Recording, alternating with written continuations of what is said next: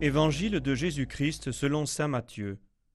En ce temps-là, Jésus disait aux grands prêtres et aux anciens du peuple Quel est votre avis? Un homme avait deux fils.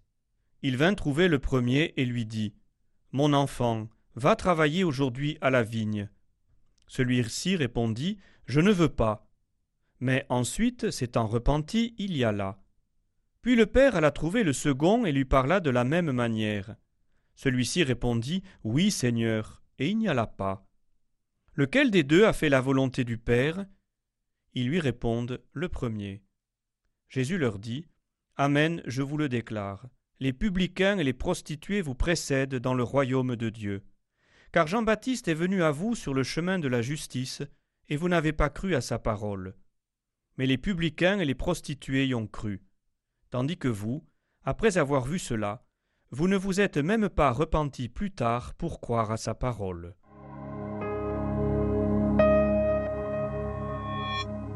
Hier, nous avons entendu les grands prêtres et les anciens interroger Jésus.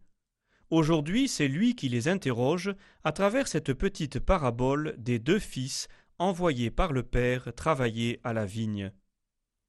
Le Seigneur veut amener ces hommes à réfléchir, à se poser les bonnes questions pour prendre les bonnes décisions. Jésus revient sur Jean-Baptiste comme dans l'évangile d'hier.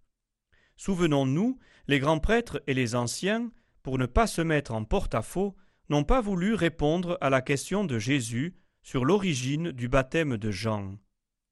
Jésus va lui-même donner la réponse, rétablir la vérité, cette vérité refusée ou masquée par ces hommes. Jésus les met devant leurs péchés. Ils n'ont pas voulu croire à sa parole. Pourtant, Jean-Baptiste était bien l'envoyé de Dieu. Si les publicains et les prostituées ont cru et se sont convertis, les maîtres de la loi qui se disent purs et fidèles n'ont pas cru et ne se sont pas convertis. Ils restent donc dans leur péché. Jésus annoncera même à la suite de ce passage que ces mêmes docteurs de la loi iront jusqu'à mettre à mort le Fils pour s'emparer de la vigne du Père. Pourtant, à travers ces paraboles prophétiques, on peut percevoir le désir du Christ d'éclairer ceux qui l'écoutent. Il ne les condamne pas, il les appelle à réagir, à ouvrir les yeux. Il montre ainsi qu'il ne désespère jamais de l'homme. Il peut parfois avoir des paroles percutantes, qui nous semblent dures, tranchantes, comme dans l'évangile de ce jour, mais c'est toujours avec le désir que celui qui entend soit touché par cette parole et qu'elle le pousse à changer ce qui doit être dans sa vie.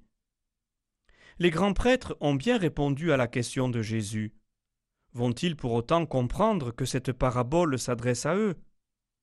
Ne les jugeons pas trop vite, et ne restons pas surtout extérieurs à cette interrogation de Jésus.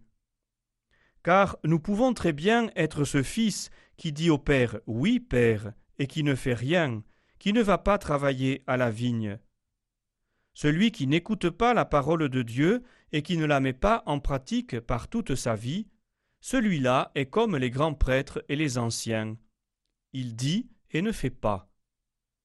Le temps de l'Avent est un temps de conversion, de préparation à la venue du Christ. Et cette conversion commence par écouter ce que Dieu veut et à le mettre en œuvre comme il veut. Les publicains et les prostituées ont cru et ont été sauvés.